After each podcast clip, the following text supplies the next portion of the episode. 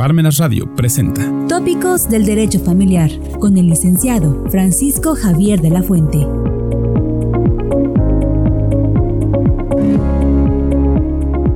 Hola, les saluda su amigo Francisco Javier de la Fuente Linares, platicando con ustedes de un tema que me han estado solicitando y eso a propósito de una declaración que recientemente el presidente del Senado, el senador Monreal, manifestó que una vez pasadas las elecciones de este mes de junio, iban a abordar como temas principales en la miscelánea fiscal o en la miscelánea legal, ¿verdad?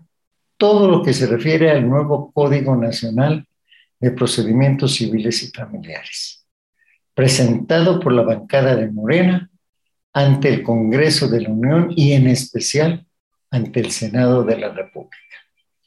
Y sobre esto, porque ustedes me lo pidieron, quiero hablar sobre el procedimiento oral. ¿Qué nos dice este nuevo proyecto de Código Nacional de Procedimientos Civiles y Familiares en relación al procedimiento oral. Por principio de cuentas, debo comentar con ustedes que en el libro tercero es donde se regulan las formalidades del procedimiento oral en ambas materias, civil y familiar. Y a fin de regular aquellas formalidades que en común existen en los procedimientos civiles y familiares. Esto hará posible una regulación más ágil y sencilla, dicen ellos. Y se encuentra dividido en tres títulos. Formalidades judiciales, etapa postulatoria y de las pruebas en general. Me voy a referir primeramente a estas formalidades judiciales que está en el primer título. Aquí se reconocen los principios del juicio de oralidad, a saber, la oralidad, la inmediación, la continuidad, la concentración, la publicidad, la igualdad, la contradicción.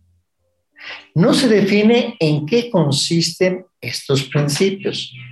Este código no, no define en qué consiste. Y esto a fin de que no se pierda su esencia como valores y metodologías de trabajo.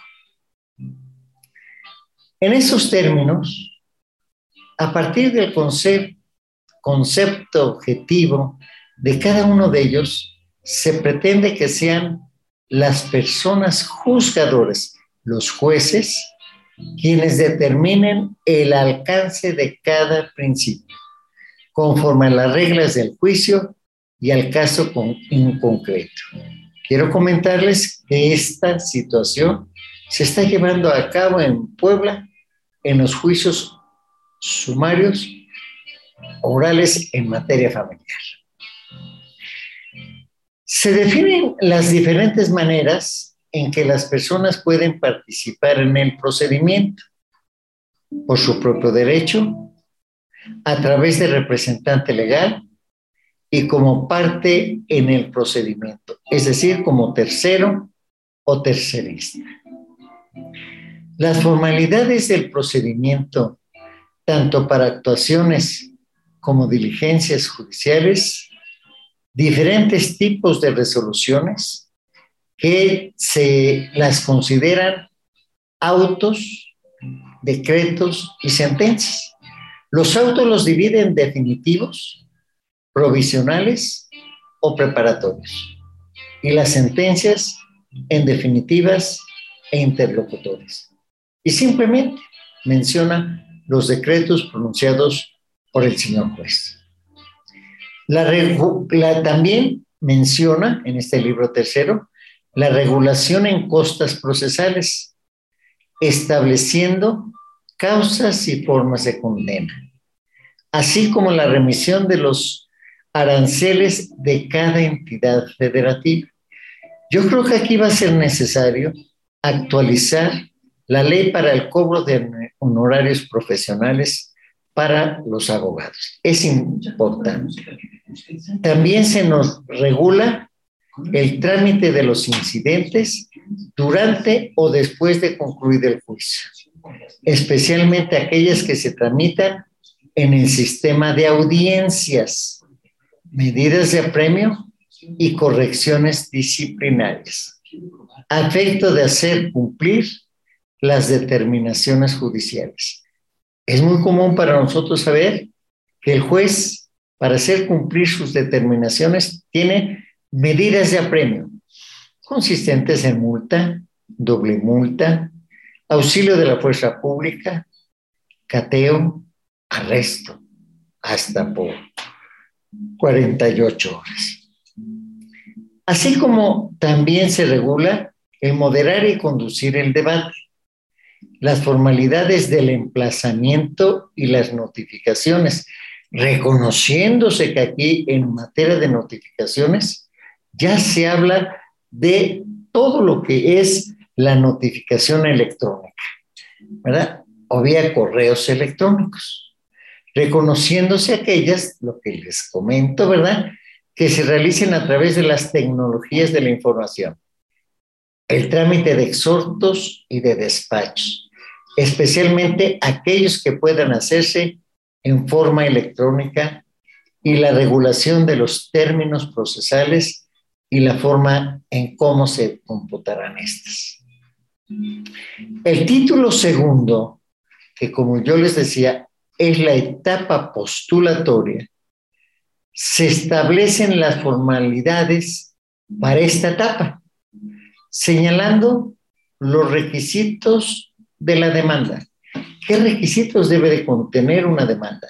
Recordemos que aquí en nuestro código de procedimientos civiles en el artículo 194 nos señala los requisitos que debe de contener una demanda. Son casi similares a los que tiene este Código Nacional. Pero también los escritos de la contestación, que señala nuestro Código de Procedimientos Civiles en el artículo 204. La reconvención y su contestación, que es cosa completamente diferente, es una demanda reconvencional. ¿Y qué pasa con su contestación? El desahogo de la vista respectiva y ello para que todos y cada uno de los procedimientos que prevé el Código Nacional evite que para cada juicio existan diferentes formas y requisitos de la demanda y contestación. Y eso es importante, ¿Por qué? Porque nosotros sabemos que nuestro Código de Procedimientos Civiles para las demandas civiles estableció una forma. Igual que para la contestación, pero en materia familiar no se requería de formalidad. Así lo menciona el 677 de nuestro Código de Procedimientos Civiles del Estado de Puebla. Dice, se expresará el trámite ¿verdad? Del detallamiento y la rebeldía. ¿Qué significa esto? Bueno, la rebeldía en caso de que no se contestara la demanda. Y si se contestaba, cuando se contestaba en sentido afirmativo, allanándose, o bien en sentido afirmativo,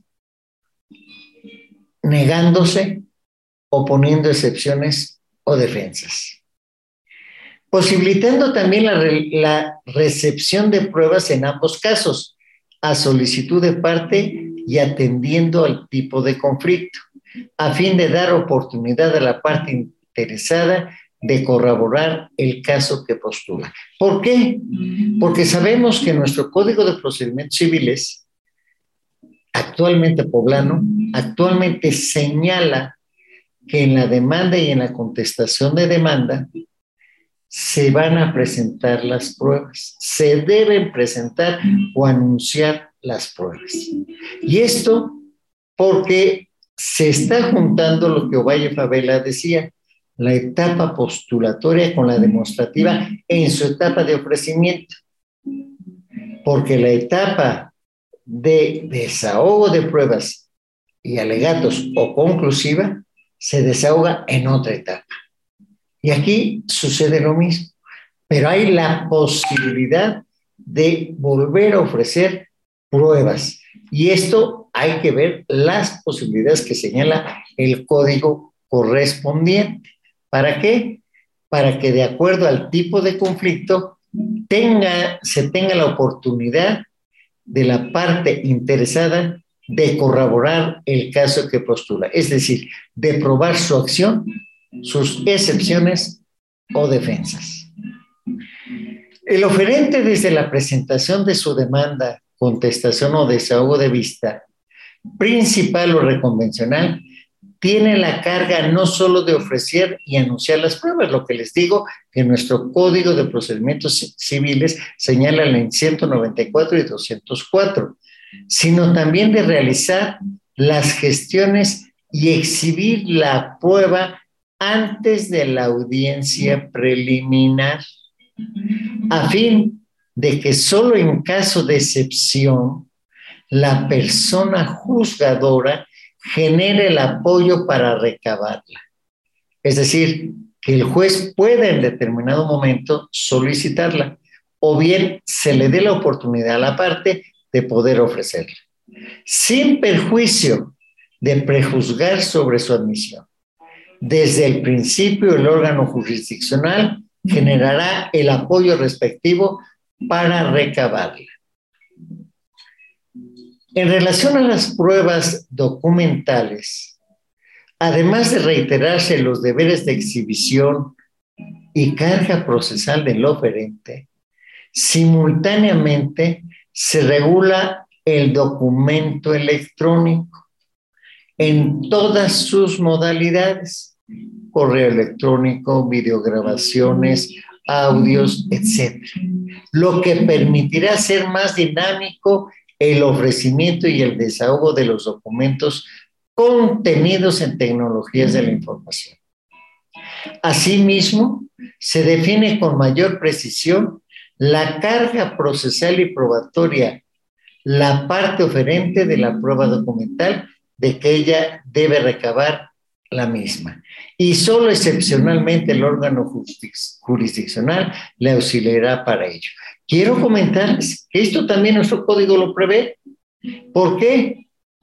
Porque la prueba documental es obligación de la parte exhibirla, porque queda a cargo de él su exhibición. Salvo que el órgano que le mantiene dicha prueba no le permita Hacienda, eh, este, Fiscalía, etcétera, porque entonces sí la tendríamos que hacer a través del órgano jurisdiccional solicitarla, dado que nos es imposible que a nosotros nos hagan caso. Esto es lo que nos dice en la etapa postulatoria. En el libro, volvemos, en el libro tercero, en su título segundo. En el libro cuarto, que nos habla de la justicia civil, se regulan las formalidades esenciales, ¿sí? Y especiales de los medios preparatorios de juicios, orales y escritos. Aun cuando el procedimiento en su mayoría es oral, no deja de ser mixto. Acepta el procedimiento escrito en su inicio y después sigue orales. Recordemos que en estos códigos nacionales de procedimientos civiles este, y familiares se rige ya por audiencias, ya no por etapas, sino audiencias. La audiencia preliminar, en la etapa, la audiencia de juicio y la audiencia de sentencia. Lo vamos a ver. ¿sí?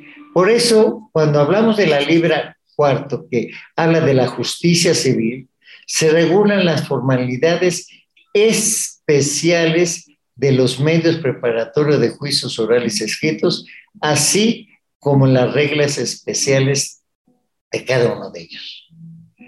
Se distinguen los juicios escritos y orales civiles, conservándose en los primeros, los escritos, los preparatorios y los procedimientos no contenciosos y el concurso civil. Esos seguirán, ¿verdad? De acuerdo a este nuevo código, siendo escritos. En los juicios orales civiles y por tanto familiares, se dividieron en ordinario civil, oral, juicio ejecutivo civil oral, juicio especial hipotecario oral, juicio especial de arrendamiento inmobiliario oral y el especial de inmatriculación de juicio oral. Esos son los juicios de naturaleza civil. Repito, en los juicios orales se dividen en ordinario civil oral, ejecutivo civil oral, juicio especial hipotecario oral, juicio especial de arrendamiento inmobiliario oral y especial de inmatriculación en juicio oral. En el primer título de este libro cuarto, se regulan los procedimientos de medios preparatorios del juicio en general y del Ejecutivo Civil y de la preparación del procedimiento arbitral, así como de las preliminares de consignación y de las medidas cautelares en materia civil. Embargo precautorio, este, recepción de testimoniales, etc. Aprovechándose la experiencia de varias personas juzgadoras, jueces, se precisaron los alcances del procedimiento preparatorio a efecto de que las partes tengan la información necesaria que les permita presentar su demanda o contestación con los elementos de una postulación completa. Asimismo, en materia de providencias precautorias, se adiciona la posibilidad de que se emitan medidas de aseguramiento que garanticen conservar la materia de la litis sin que se permita dar a esta medida, a esta medida efectos resolutorios. Es decir, no se puede con esa medida precautoria, ya embargué, ya me cobré. No, se le da una forma de asegurarse y garantizar la materia de la litis, pero no de resolver, ¿verdad? El, litigio en sí o la controversia. En el título tercero, capítulo 1, se establece el trámite específico del juicio ordinario civil oral desde el sistema de audiencias hasta la emisión de la sentencia. Al respecto, conviene destacar que en la audiencia preliminar se buscó una mayor celeridad en la audiencia y el desarrollo de decisiones democráticas dentro de la dinámica de la misma, dotando de mayores atribuciones a la persona juzgadora para tal efecto. Es decir, el juez va a poder resolver, ¿verdad? Porque va a tener el control del juicio. Recuerden que nosotros tenemos el procedimiento oficioso y el procedimiento a instancia de parte. Y en los procedimientos orales, generalmente se lleva el procedimiento oficioso. La causa, el efecto, la continuidad, como decíamos, se debe al juzgador mismo y al señalamiento de las audiencias. En ese orden de ideas se regula una etapa de depuración del debate. Esto es importante, que no se ve ahorita. En la demanda y en la contestación, si en algunos puntos no hay litis, no hay controversia, se dejan esos puntos. Y lo único que se va a ventilar en el juicio, ya en el juicio, va a ser la litis, la contienda, la controversia, los puntos que no han sido este, eh, acordados. Por eso se dice, ¿verdad?, que se regula una etapa de depuración del debate, en la que se concentra la fijación de acuerdos hechos no controvertidos y acuerdos probatorios, mismos que podrán ser propuestos democráticamente por la persona juzgadora, posibilitando un auténtico descubrimiento de prueba. Al posibilitarse no solo la eliminación de pruebas innecesarias, descartando ya. ¿Qué vamos a descartar en estos casos? Ya lo innecesario. Oye, aquí no hay litis, ya, esto, esta prueba ya, ya la hacemos un lado. Vamos a ver qué, cuáles son las pruebas, lo que es la la contienda, en qué consiste. La vamos a depurar en esta etapa preliminar sino también la incorporación de las mismas y acuerdos de cooperación procesal. Incluso se autoriza el debate de admisibilidad de prueba y la posibilidad de que se exponga un alegato de apertura a lo que elevará la calidad de los debates. Esto es importante. ¿Por qué? Porque dará oportunidad a las partes diciendo que viendo el escrito de demanda y contestación, se deduce que los puntos en litigio, en controversia, en contienda, en discusión, son estos. Los demás están más que probados. El hecho de que ya te casaste, el hecho de que ya este, tienes un contrato de arrendamiento, que tienes esto ya está más que probado. ¿Qué es lo que basta o lo que no se prueba? Que no pagas, ¿verdad? que ya quieres separarte, que ya no quieres hacer vida en común, que no das alimentos, etc. Esto es importante. ¿Por qué? Porque volvemos a lo mismo. Esto nos lo dice que el libro cuarto. Recuerden que estamos viendo, ¿verdad? El procedimiento oral en el nuevo Código Nacional de Procedimientos Civiles y Familiares, que en concreto se establece en el libro tercero, en el libro cuarto y en el libro quinto. Y en el libro quinto, que voy a señalar una parte para que después tengamos una segunda parte de esta plática que estamos sosteniendo. ¿Qué nos dice este libro quinto? El libro quinto habla de la justicia familiar, que se integra también por tres títulos el primero, de la jurisdicción voluntaria. El segundo, de los juicios sucesorios. Y el tercero, del juicio oral familiar.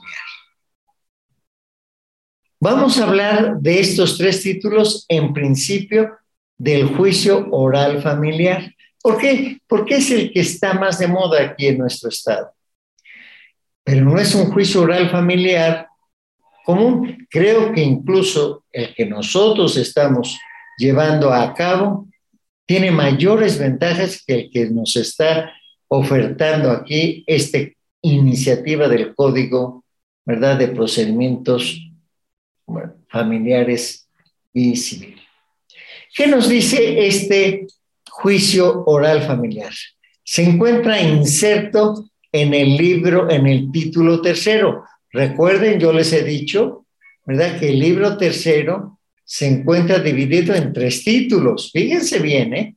¿Cuáles son esos tres títulos? Formalidades judiciales, etapa postulatoria y de las pruebas en general. Y aquí solamente vimos formalidades judiciales y etapa postulatoria. Bueno, el título segundo también hablamos, ¿verdad? De eh, el libro cuarto, perdón, también hablamos de que se habla de los medios preparatorios a juicio, orales escritos y las reglas especiales para cada uno de ellos, ¿sí? Y nos sigue hablando de tres títulos, ¿sí? El primero título que nos habla de los cómo se regulan los procedimientos, ¿verdad? El equipo, el título tercero que nos habla de tres capítulos también, y ahí se nos regula esto. Nos vamos a discutir más adelante. El libro quinto también nos habla de tres títulos. ¿Cuáles son? De la jurisdicción voluntaria, que no voy a referirme ni ahora ni la próxima, sino posterior. De los juicios sucesorios, que también me voy a referir un caso muy especial. Y del juicio oral familiar, de ese sí me voy a referir ahora.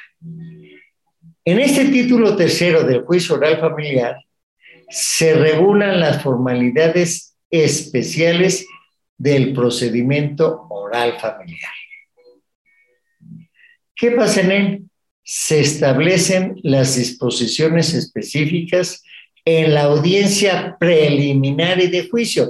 Ya les dije, la audiencia preliminar es aquella que depura, va a depurar el procedimiento, el litigio. Lo va a señalar qué vas a hacer.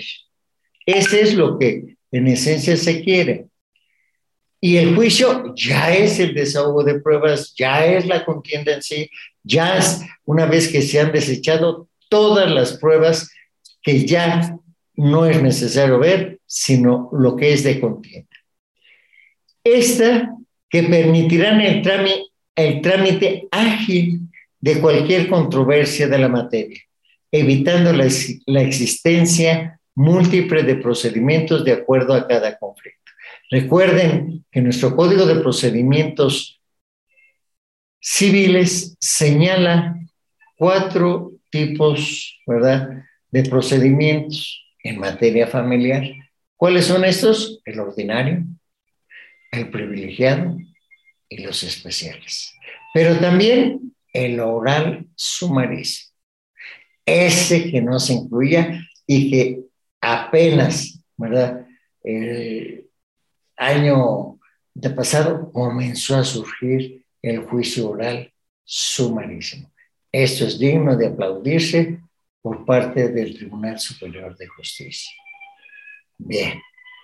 Dice, esto ya nos da pauta a que en este libro quinto se nos hable en un primer capítulo, ahí sí me voy a detener muy detalladamente, de lo que es las disposiciones generales. Vamos a ver estas disposiciones generales para que después veamos algunas otras cosas. ¿sí?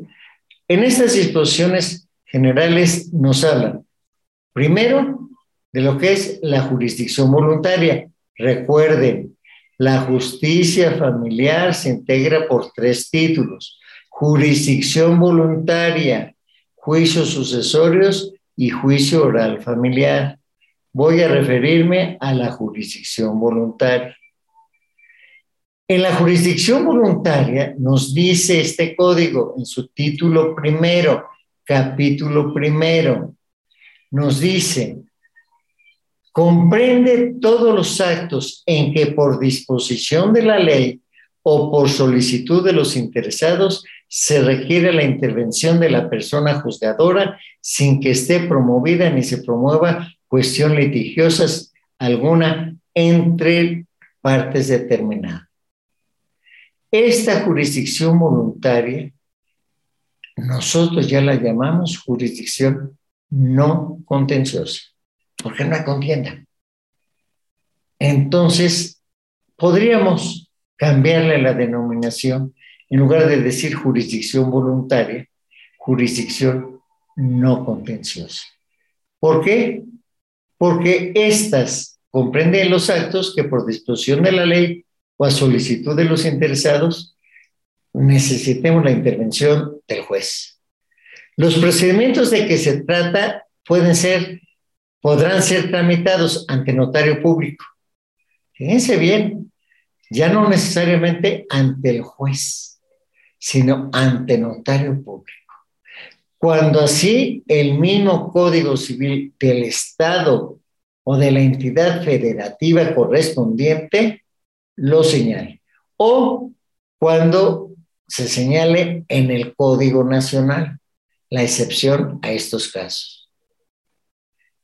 Cuando fuera necesaria la presencia de alguna persona, se le citará conforme a derecho, advirtiéndole en la citación que queda por tres días las actuaciones en la secretaría del órgano jurisdiccional para que se imponga de ellas y continúe el procedimiento en los términos a que se refiere este capítulo. Se irá al Ministerio Público Federal o local, escuchen bien, se oirá al Ministerio Público Federal o local cuando la solicitud promovida afecte intereses públicos. Recuerden que el interés público prevalece sobre el interés privado. Artículos 7 y 8 de nuestro Código Civil de nuestro Estado. Cuando se refiere a la persona o bienes de niños, niñas y adolescentes, o personas que no tengan capacidad para comprender el significado de, de hecho. Lo que nuestro código también señala personas de notorio atraso intelectual o manifiesta pobreza. Cuando tenga relación con derechos o bienes de personas ausentes o ignoradas. Cuando se solicita autorización para contratar entre cónyuges. Aquí esto ya, por favor. Esto ya se dejó. ¿Por qué? Porque ya no se requiere por las partes, ¿verdad? Autorización de un cónyuge para contratar con él. Ya no ellos lo pueden hacer. Cuando se encuentren involucrados derechos de personas pertenecientes a grupos en situación de vulnerabilidad, mujeres maltratadas o violentadas, personas de la tercera edad, incapacitados y niños, niñas y adolescentes. Cuando lo considere necesario la persona juzgadora o lo pidan las partes cuando la solicitud promovida afecte los intereses de la federación y cuando lo dispusiera la ley aplicable. ¿Eso qué es? La obligación que se tiene en jurisdicción voluntaria de que sea escuchado el Ministerio Público Federal o local. Recibida una vez la solicitud, la persona juzgadora la examinará y se hubiere ofrecido información testimonial, mandará recibirla señalando la fecha de la diligencia dentro del término de 15 días. Se admitirá cualquier documento que se presente e igualmente las justificaciones que se ofrecieron, sin necesidad de formalidad alguna. Para la recepción de la información de testigos o inspección ocular, se aplicará en lo conducente las disposiciones relativas a estas pruebas, en cuanto fuere posible, y para su desahogo se citará al Ministerio Público cuando tuviera intervención y a la persona cuya presencia fuere necesaria sin que sea obstáculo para la celebración de ella la falta de su asistencia. Si no mediare oposición, la persona juzgadora aprobará la información o la autorización judicial si lo considera procedente y se expedirá copia certificada del peticionario si la pidiera. Fíjense bien, no hay controversia, no hay litis, no hay contienda, no se ha escuchado. ¿Puede ser rebatida? Sí. Cuando la persona juzgadora apruebe la información, sí. Pero no hay contienda, acuérdense. Si la tramitación fue realizada ante notario público, el procedimiento se realizará conforme a la ley del notariado en la entidad federativa que corresponda. ¿Por qué? Porque cada uno de los este, estados tiene su ley del notariado muy especial, muy particular. Se dará por terminado el procedimiento de jurisdicción voluntaria si se opusiere parte legítima. Ahí es donde les digo, ya hay controversia. Entonces, ya no es una simple declaración del juzgador porque ya hay contienda y tienen que oírse las dos personas. Se desechará la oposición que se haga después de efectuado el acto, reservándole los derechos a quien se oponga para que los haga valer en la vía y forma que proceda. Bien, yo quisiera este, nada más leer otro, otro, otra parte y no leerles, sino comentarles algunas cosas importantes. Porque sí, la lectura en sí del nuevo código puede ser modificado, puede ser alterado. Y yo estoy tratando de destacar lo más importante que señalan estos, estas este, disposiciones. Dice, la parte juzgadora podrá variar o modificar las providencias que dictare sin sujeción estricta a los términos y formas establecidas respecto al procedimiento contencioso que corresponda. Ya es contencioso, ya no es voluntario, ya no es no contencioso. No se comprenden los autos que tengan fuerza de definitivos y contra los que no hubiera interpuesto recurso alguno, a no ser que se demostrara que cambiaron las circunstancias que afectan el ejercicio de la acción. Todas las resoluciones que se dicten en las diligencias de jurisdicción voluntaria serán recurribles en términos de lo que establece el Código Nacional. La resolución que desestime la petición y que dé por concluido el procedimiento de las diligencias será apelable en ambos efectos. Si recurso lo interpusiere la, la promovente de esas diligencias y en efecto devolutivo de tramitación inmediata cuando quien recurre hubiese venido al expediente voluntariamente llamado por la persona juzgadora, o para oponerse a la solicitud que haya dado motivo a su formación. Las resoluciones dictadas en jurisdicción voluntaria en materia federal no admitirán recurso alguno. Por último, dice, no se practicará diligencia alguna de jurisdicción voluntaria de la que pueda resultar perjuicio a la federación, las que se practicarán en contravención a este, a este precepto serán nulas de pleno derecho y no producirán efecto legal alguno. Yo quiero decir para la próxima plática que vamos a tener sobre estos procedimientos, ¿verdad? Que yo puedo recibir todas las preguntas que ustedes quieran. Estoy a su servicio y me gustaría seguir continuando hablando con ustedes.